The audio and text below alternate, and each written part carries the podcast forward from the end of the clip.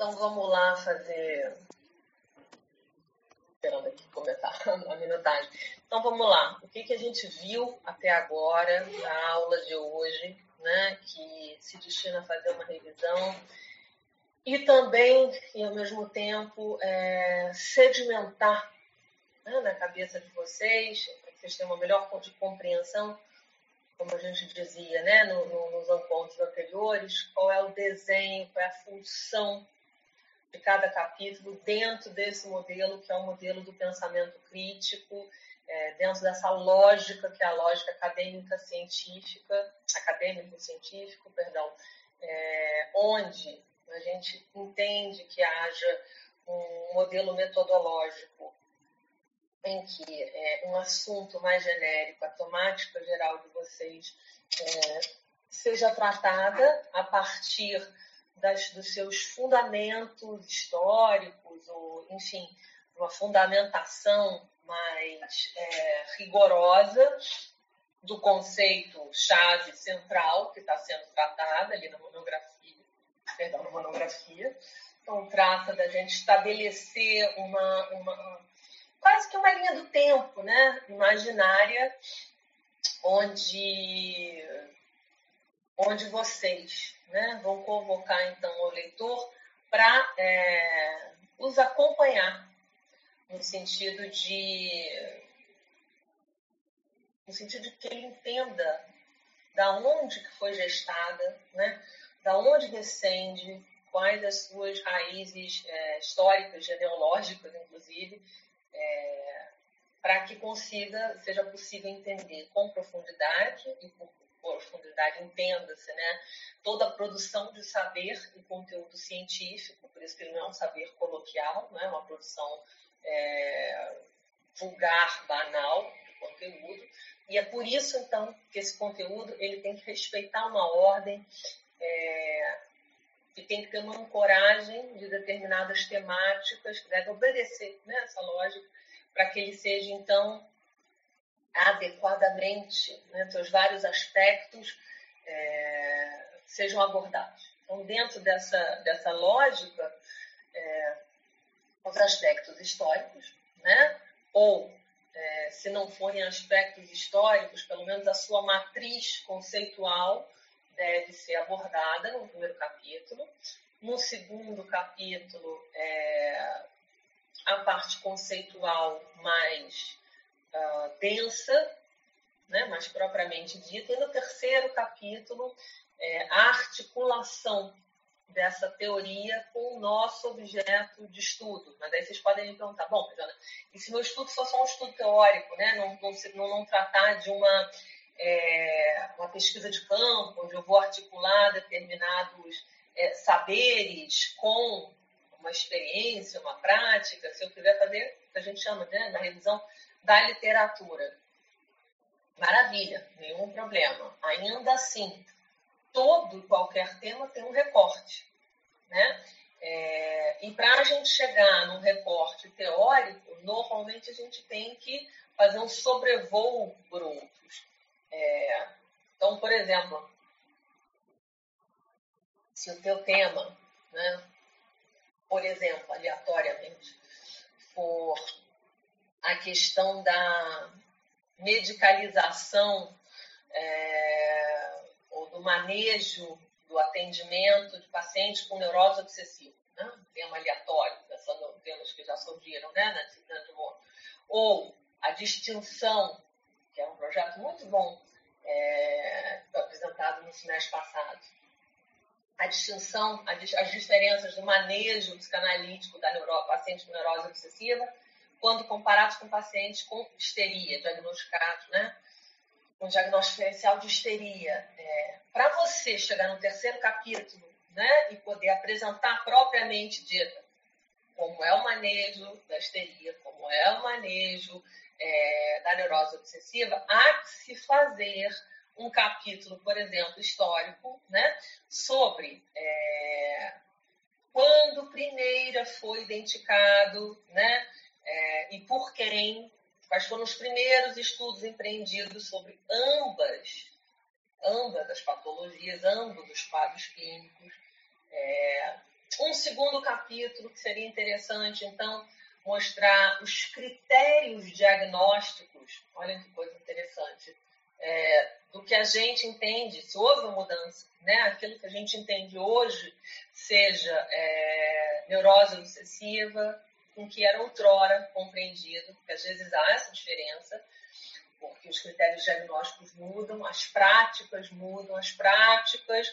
vão ser, é, vão informar nas práticas que por sua vez são construídas social historicamente, aquilo que a gente considera patologia e saúde. Então, segundo capítulo, mostrando, né, se inicialmente a gente apontou qual foi a origem, em que momento, né, em qual contexto sócio-histórico emergem pela primeira vez, né, são nomeadas essas patologias, num segundo capítulo seria interessante é, dar continuidade, mostrar historicamente é, como vem sendo tratado até para chegar no terceiro capítulo, e aí sim a gente poder abordar na atualidade, na contemporaneidade, o que, que nós chamamos e como nós manejamos essas duas patologias na clínica. Vou dar um exemplo assim, né, aleatório. É, e aí você consegue, né, dentro desse percurso, é, acadêmico, monográfico, científico, mostrar, dar uma visada para o leitor, né? É, de alguma maneira, como é que foi é, sofrendo modificações né? É, na abordagem de uma determinada patologia. Isso é um exemplo que eu poderia dar. Tem outros exemplos também interessantes. tinha um, um, um orientando no semestre passado cuja monografia era sobre a questão do. Era um comparativo, né? um, um estudo, como a gente chama, modalidade metodológica de estudo contrastivo. Então, ele queria contrastar o mal-estar contemporâneo do Marcos Vinícius, é, com, que eu estou vendo aqui o Marcos Vinícius na, na, no chat. Ah, e, então, ele queria comparar, perdão, o mal-estar contemporâneo com o mal-estar da modernidade, tal qual percebido e nomeado por Freud. É, olha que interessante, né? Segue também esse mesmo desenho. Então, eu falo do que aconteceu lá atrás, como... e aí para falar do mal-estar na época onde, né, no momento histórico onde é, é gestada e, e, e, eclode né, a, a psicanálise, no momento que ela surge, eu tenho que descrever aquele momento histórico como é que se davam as estruturas, as formas de organização modernas. Num segundo momento, eu vou, portanto, trazer, né, fazer essa passagem da modernidade para a pós-modernidade, contemporaneidade, né, hipermodernidade, dependendo do referencial teórico que eu estiver usando. E aí eu preciso tratar, então, de autores que façam esse contraste, percebam a ponte, para no terceiro capítulo, então, ele poder tratar da clínica, o que chamava da clínica dos excessos, tá? É, que não era aquela clínica freudiana, do complexo de Édipo, onde o interdito era de outra ordem, né? O sexo era um tabu, enfim, é uma outra configuração. No meio disso tudo, você já tem teóricos, por exemplo, do meio do século XX, que já começam a notar, tem toda, por exemplo, a influência da escola de Frankfurt, uma série de literaturas, além do diálogo né, interdisciplinar com a psicanálise, psicólogos, psicanalistas, perdão, que estão apontando o quê? Bom, aquele sujeito do mal-estar freudiano, ele parece que não, né, não, não está se modificando, digamos, de alguma maneira, o sujeito que vem nos pedindo ajuda, batendo nos consultórios, parecem apontar um outro tipo de configuração psíquica, mais narcísica, pré-edípica, é, com outro tipo de, de, de fantasmática, de configuração psíquica. Olha que coisa interessante. E aí, isso serve para fazer a passagem né, desse sujeito de outrora para o sujeito atual. Então, perceba tudo fluido, orgânico, costurado de modo que haja uma contextualização. Pensar capítulos de um projeto científico, quer seja monográfico, uma tese, uma dissertação, significa fundamentalmente contextualizar. E contextualizar necessariamente significa referendar, apresentar ao leitor o que, que já foi pensado sobre aquele assunto. Para que a gente não incorra num, numa, num erro que é bastante comum, né? Quando a gente está muito empolgado com o tema que a gente descobre, enfim, eu acho de muita relevância e, e aí quer comunicar aquilo, né, ao mundo, as nossas reflexões, a gente incorre nesse erro de achar que estamos reinventando a roda. Então é necessário sempre, e esse é o exercício por excelência da escrita acadêmica, por isso que esse módulo tem este título comprido, né? Módulo do pensamento crítico, análise e produção de texto acadêmico. É esse movimento. Eu penso alguma coisa, eu o tempo todo eu fico pendulando, né? Eu pensei isso, será que outras pessoas já pensaram antes de mim? Será que não pensaram exatamente como eu, mas pensaram alguma coisa próxima que eu possa articular, que eu possa referendar? E é isso também que, em última análise, torna cansativo e, e exigente. Né? É uma escrita bastante exigente, porque ela, ela não prescinde dessas referências constantes, e por isso é, é que muita gente não tem. Não tem é, muito aluno reclama né, que aquilo, esse tipo de escrita, e é uma crítica muito legítima, embota a criatividade. Esse fluxo, né? De quem descobriu alguma coisa muito interessante e quer, e quer discorrer sobre aquilo, né? Ficar fazendo essas paradas. Então é uma crítica bem legítima, é, mas esse é o modelo acadêmico, que vai te dar, em última análise, a solidez teórica de saber com quem o seu pensamento está dialogando, mas não só isso. Com quem e em que contexto ele pode ser generalizado. É isso que vai dar a consistência teórica do que vocês produzem. É, então, no tocante aos capítulos, é basicamente isso. Né? É, vocês fecharem com aquilo que vocês entendem e comunicaram no projeto de vocês, que seja, fecharem, como assim, né, o último capítulo, antes das considerações finais, é, aquilo que seja o cerne da discussão de vocês. Mas que vocês não podem, por, em função da obediência, né, da, tem que estar em conformidade com o estilo específico de escrita, pular e ir direto, né? começar a escrita de vocês direto no ponto onde vocês querem chegar. Tem todo um chão que precisa ser construído. Alguma dúvida? Prossigo. Quer dizer, isso era para a gente conseguir minimamente fechar, porque no próximo módulo da metodologia, é, que é o como a gente faz isso, né, as modalidades de pesquisa, é, também será já introduzido para vocês é, os recursos, né, alguns recursos que serão tratados no último módulo desse curso, que é a questão da referenciação. Né? Essa pendulação, essa exigência de referência, implica em vocês terem que o tempo todo usar aquilo, não sei se vocês lembram, né? ainda quando a gente tinha aula presencial das normas de referenciação a BNT. Né? Então, é, colocar o sobrenome, a data da obra, entre parênteses, né? colocar em caixa alta, fazer citações para legitimar um pensamento que a gente está é, construindo, e aí precisa de uma chancela né, de algum autor, e por isso a gente então usa fragmentos, mas não muito extensos, fragmentos bem sintéticos, de 5 a 10 linhas, para então corroborar, né, para legitimar chancelar o nosso próprio pensamento. Este é o modal, é o modelo de pensamento e de escrita acadêmica. Sempre desenterrar osso. Ao contrário da, da nossa bizarra secretária de cultura, né?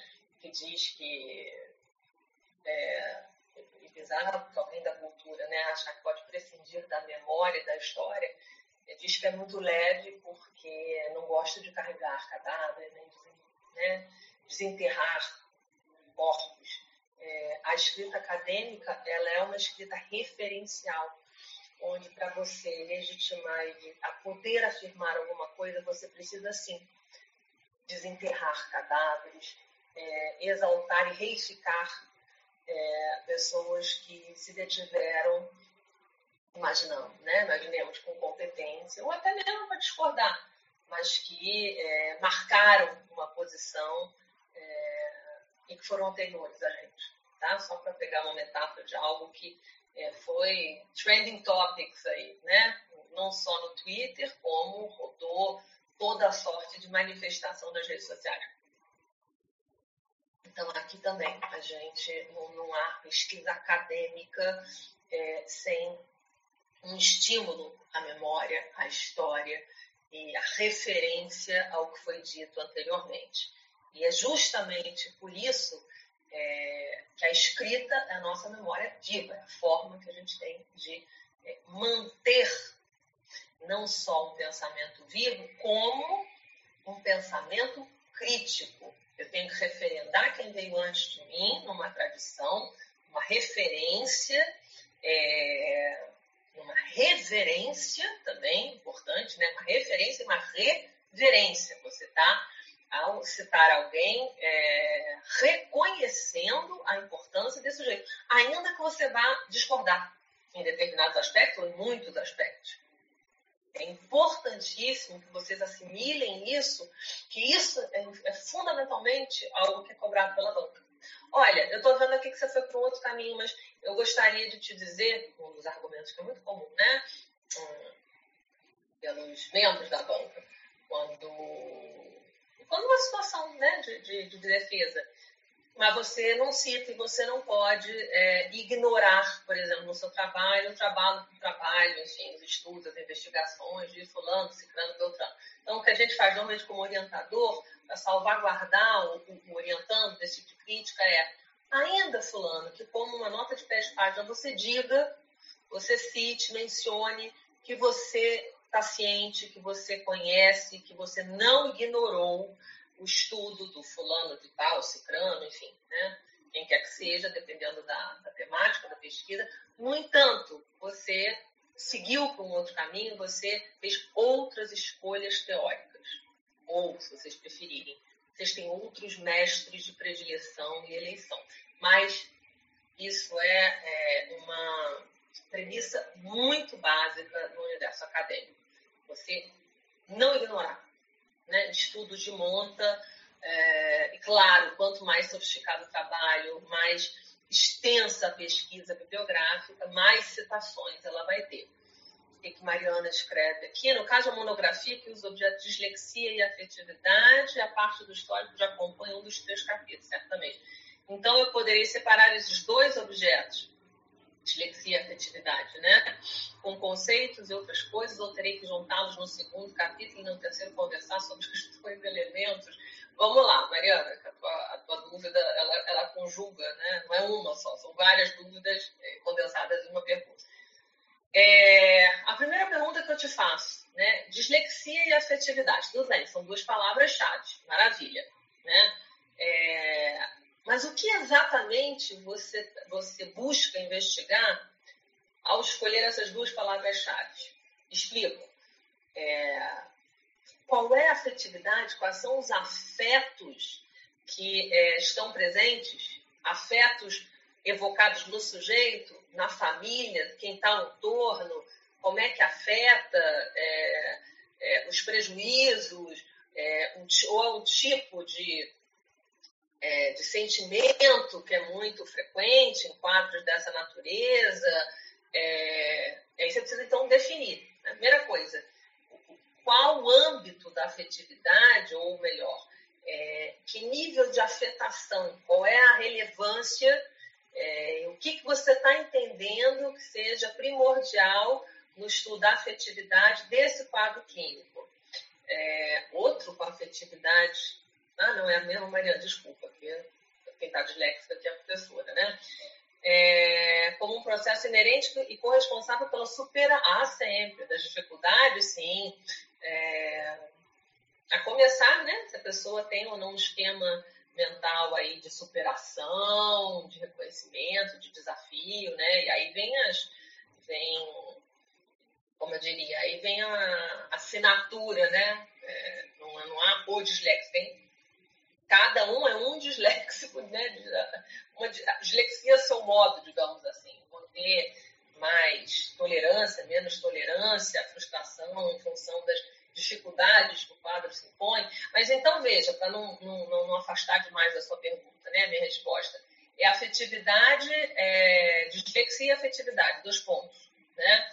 É, como qual o envolvimento, qual o papel da afetividade na superação né, da, da, das dificuldades impostas pelo quadro clínico, seria o seu subtítulo, digamos. Tá?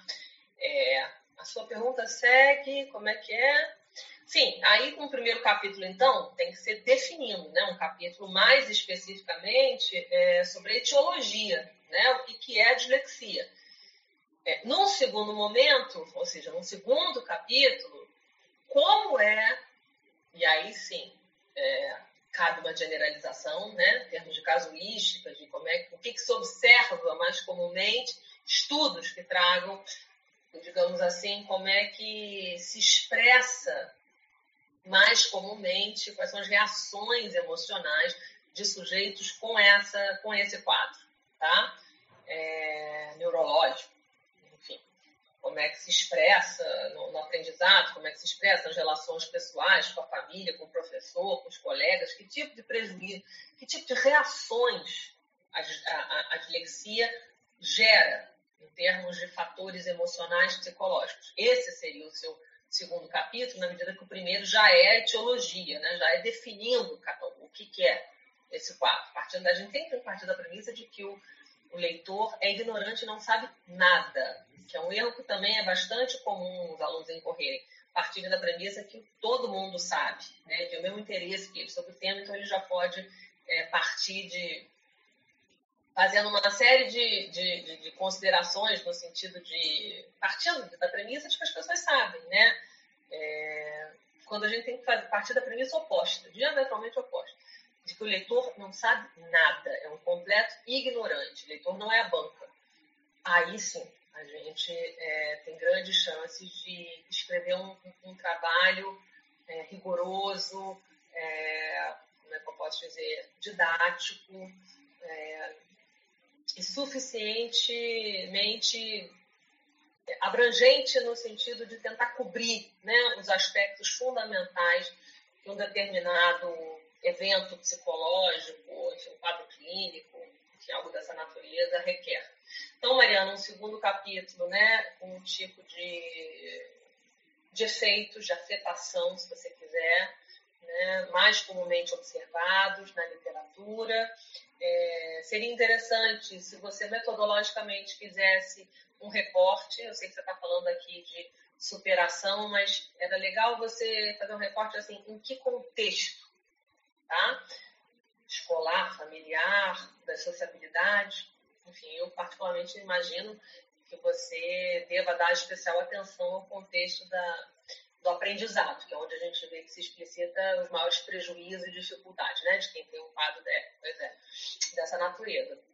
Para aí sim, Mariana, no terceiro, é, você poder pensar ou apresentar é, técnicas de manejo, né, talvez, o, o olhar contemporâneo sobre essa, sobre essa, essa condição, né? sobre essa, essa, esse tipo de distúrbio, enfim. É, e deve ter muita coisa nova, né? O campo das neurociências mais avança, está inclusive com a psicologia, com a medicina, então, acho que você, acho que, enfim, ou se você quiser para uma via, quer dizer, o que, que no âmbito da, é, do aprendizado, da psicologia escolar, o que, que tem sido feito né, com sucesso. Então, seria mais ou menos esse o, o, o desenho, tá?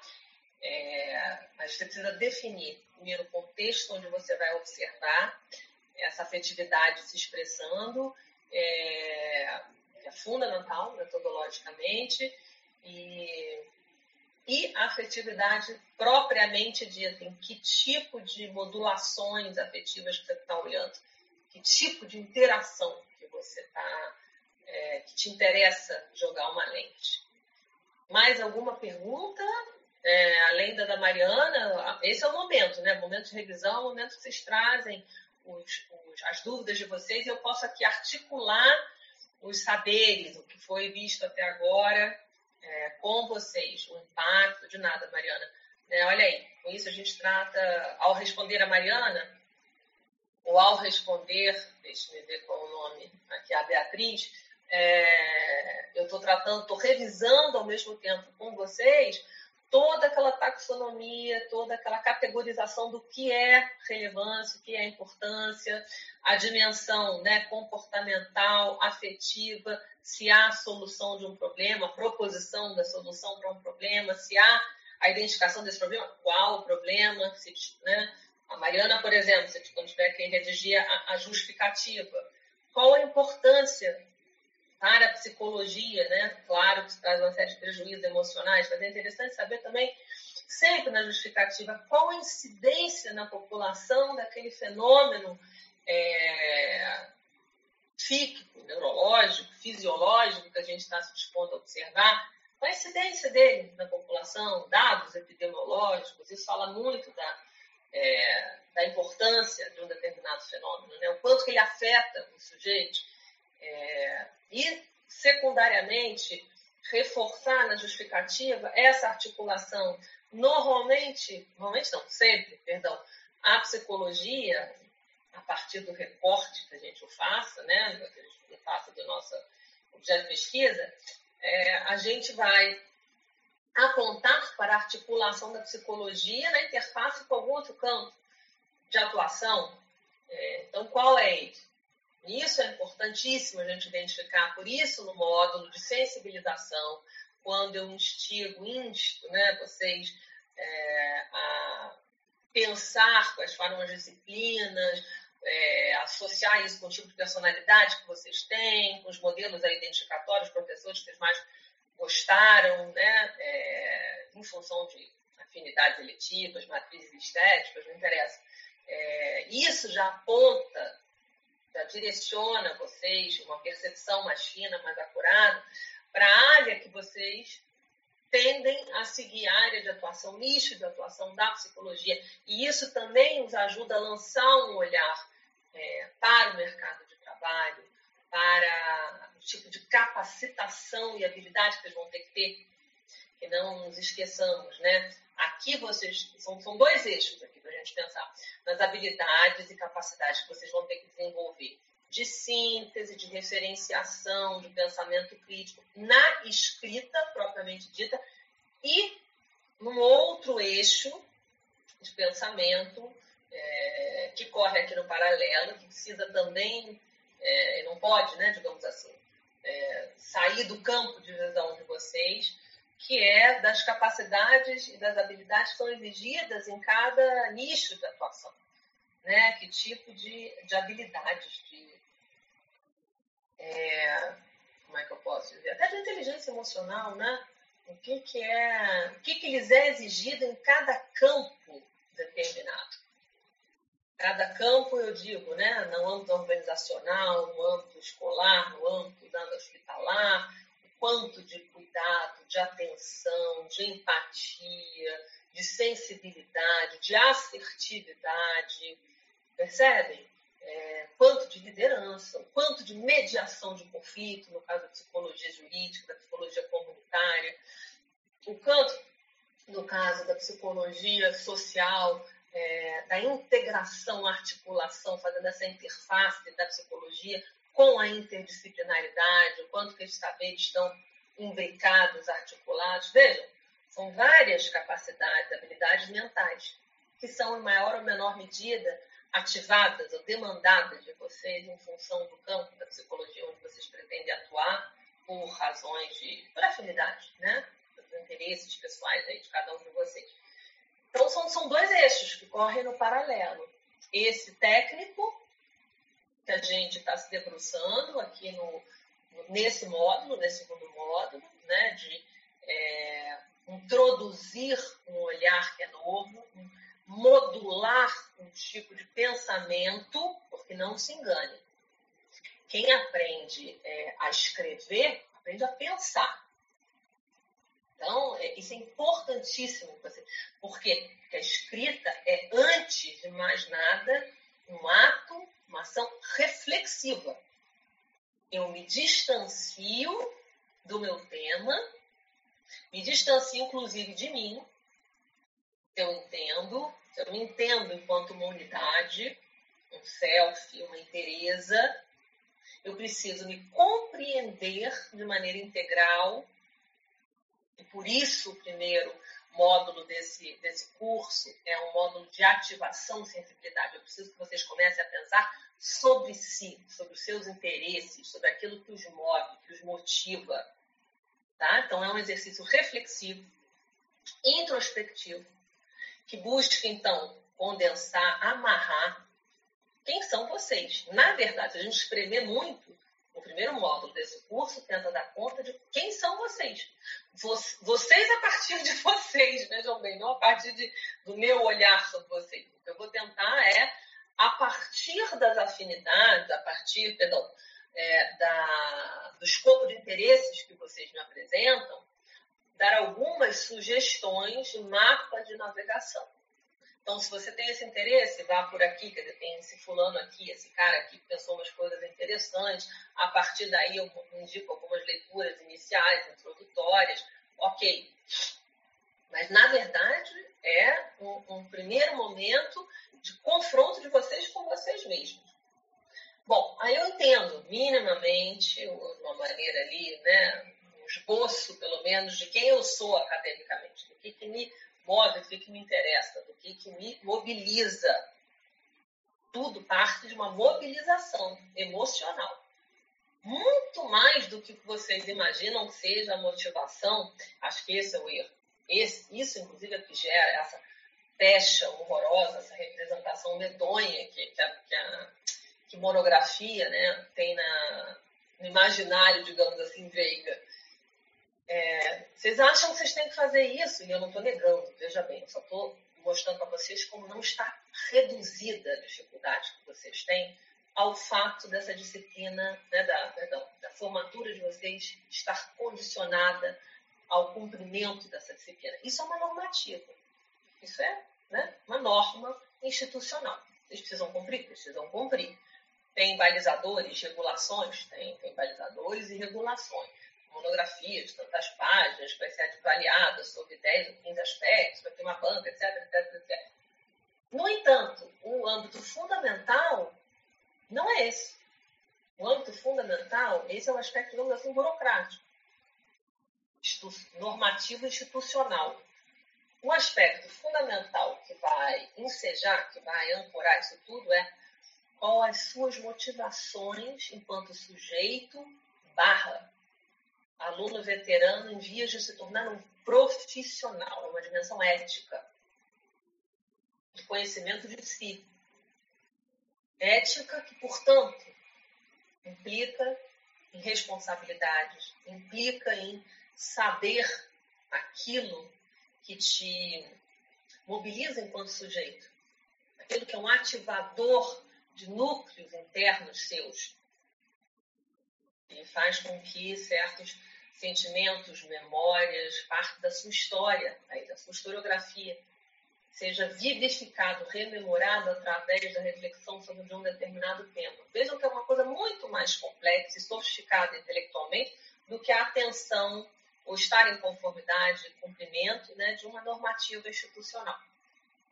Então é isso, é essa dimensão que eu quero trazer para vocês de mono, né, da escrita de uma monografia mas, sobretudo, a dimensão, porque é pessoal e não só é, uma dimensão normativa, ela é de prazer. Não faz sentido, ou melhor, é muito empobrecedor se ela estiver limitada. Se a escrita, se o desenvolvimento de um conteúdo monográfico estiver reduzido à sua dimensão normativa, ao cumprimento de uma lei. Embora saibamos, né, que não existe nenhuma forma de organização social que não esteja submetida, por sua vez, a uma interdição à norma, da regra, da lei. Isto posto, é essa dimensão, então, que eu preciso em vocês consolidado, para que então haja introdução do segundo modo. O mínimo de, perdão, mínimo de sentimento de interesse, de consciência de si diante de um objeto de pesquisa, ou pelo menos diante dos seus interesses acadêmicos, aí sim eu posso entrar uma outra dimensão, num projeto didático de transmissão de um conhecimento, que é vocês, a partir daquilo que vocês identificam gostarem, vocês podem então adequar a escrita sobre aquilo que os mobiliza a um modelo que é, no caso, o modelo científico. Vejam, não há como a gente inverter essa ordem. Se eu peço para vocês, e aqui hoje eu trago, não à toa mal de revisão, uma dimensão muito mais ampla, holística, profunda, generalista do que é o arco, né? o que, que é o desenho desse curso para vocês, para vocês entenderem que processo é esse que vocês estão passando vocês estão se submetendo. Porque, claro, eu, como professora, decido, né? Que esse vai ser o desenho do curso que eu quero. Um outro professor desenharia um outro curso, apesar do nome ser o mesmo, né? Nono 1. Pois bem, eu não posso, ou pelo menos eu estaria sendo contraditória se eu dissesse para vocês: olha, vamos de cara aprender aqui, vou tentar colocá-los em conformidade, decorando é, como é como são, perdão, as normas, como é que é o modelo de escrita acadêmica, né? Antes mesmo das referências, como é que é o desenho dos capítulos, vamos aqui decorar. Percebem que fica algo mecânico, algo empobrecido, reduzido a uma dimensão de decorar, simplesmente decorar um modelo que nada diz, ou que não se conecta, não se articula com conteúdos internos? Isso é uma, um caminho inequívoco para o fracasso. Isso é estudar para a prova. Se você tiver sorte, a gente sabe muito bem disso, porque fica na dimensão da memória, os conteúdos que a gente guarda, as disciplinas que a gente né, guarda na memória, a atuação dos professores, a prova, o livro, o artigo, qualquer coisa. Aqueles que ficam é aqueles que imprimem, aqueles que se conectam com algo afetivo nosso algo que é então valorado, tá? Com alguma representação interna da gente. Aí você imprime uma marca. Então eu preciso que vocês, antes de adotarem, de assimilarem, de aprenderem um modelo com o qual 99,9% de vocês não estão habituados e, portanto, terão que aprender. Isso é uma desconstrução. Vocês escrevem de uma outra forma. Não precisaria criar um curso aqui para né, ensinar como é que vocês devem se, é, como é que vocês devem escrever comentários em caixa de diálogo de qualquer rede social que seja. Precisa? Não, todo mundo sabe fazer isso. Todos nós praticamos isso cotidianamente. Então, não precisa de um curso. Análise e produção de caixa de diálogo de rede social. Análise e produção de texto para o Twitter. Como escrever em 144 caracteres. Se a gente não gosta, não se identifica, quanto muito seja, a gente não adere àquela rede social. Não é o caso aqui. É muito mais complexo. Implica num aprendizado, não só na adesão e numa afinidade, gosto ou não gosto. Eu preciso aprender. Isso é uma alfabetização que vocês têm aqui. Numa alfabetização, dependendo do modelo pedagógico que se use, você sabemos, ou pelo menos, né, é, acho que você tem, acho que você não, perdão, acho que caso alguém se interesse, né, o Brasil produziu pedagogos fenomenais, fenomenais, Paulo Freire, Nise Teixeira, só para citar dois, né? onde a questão da realidade pessoal de cada um. Sinto muito, não entendi. Começou o meu celular aqui, tem vida própria. Então, retomando, a realidade individual os conteúdos internos de vocês são convocados tá? para facilitar o aprendizado de algo que é novo. Então tem que fazer sentido internamente para depois vocês irem fazer isso fora. Ou seja, tentar, através daquilo que mobiliza vocês, que faz sentido, que não é enfadonho, que não é chato, por isso que a pesquisa, pesquisa boa, pesquisa prazerosa, aí sim, fazer a adequação desse conteúdo, que, claro e evidentemente, terá uma dimensão chata e enfadonha, porque não há na vida nada que seja simplesmente e só princípio de prazer. Então, espero que esteja fazendo sentido para vocês o que eu venho falando até agora. Gostaria de ouvi-los, ou pelo menos ler alguns comentários aqui no chat, é, para saber como é que vocês estão assimilando isso tudo que foi dito até agora. Alguém tem mais alguma dúvida? É, esse desenho pedagógico faz sentido? É, vocês estão já conseguindo é, redigir alguma coisa dos respectivos projetos? É, tá tudo certinho agora. Não poder de síntese máximo, né? Tá tudo certinho, então tá ótimo. É, se tá tudo certinho, se não há mais nenhuma dúvida, então eu vou encerrar por aqui. É, porque esse tempo extra, né, eu, eu usaria com vocês aqui para tirar dúvida, como eu fiz no início dessa aula.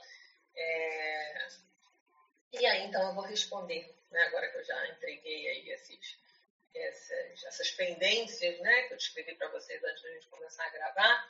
É, já dei os recados, né, do Psicofome de Livros, da a forma, né, onde que vocês têm que colocar lá no fórum de dúvidas, né, o, o projeto está sendo gestado, é... Então, vou ficar por aqui. Né? Hoje a gente conseguiu ter uma gravação sem problemas, sem é... transcorrendo normalmente, graças né, à internet, o fluxo da internet. E é isso, então, gente. Né? Vou responder as dúvidas dos projetos de vocês e fazer, inclusive, é importante lembrar, indicações bibliográficas em cima das temáticas que vão sendo reveladas né, por vocês. É, e vou colocar é, link também para vocês irem testando é, a capacidade que vocês têm de redação dentro do box que eu mencionei.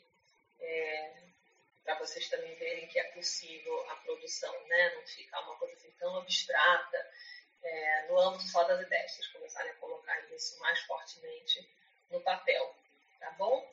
É, de resto, vou reiterar aqui que depois, né, na aula que vem, vem o, o de, perdão, o, o núcleo de metodologia, né, de pesquisa, a gente fecha o curso com as referenciações e, e a data da entrega né, do trabalho final, que vocês vão receber aí no fórum de dúvidas, qual é a formatação que eu quero que vocês entreguem, formatação que sofreu uma modificação, claro, né, para esse, esse formato online, Antes o trabalho de vocês era impresso, agora não é mais. Né? Então, acho que isso muda tudo. É... Então, vou deixar lá no fórum de dúvidas e a gente vai se falando. Tá bom? Então é isso, gente. Boa noite. Nos vemos na segunda que vem. E eu espero todo mundo no dia 29, mas vou reforçar isso ainda, é, na live lá sobre o psicofome de livros, né, que acontecerá de 3 às 5 é, cujo título é o título da minha coletânea, O que pode um corpo, diálogos interdisciplinares.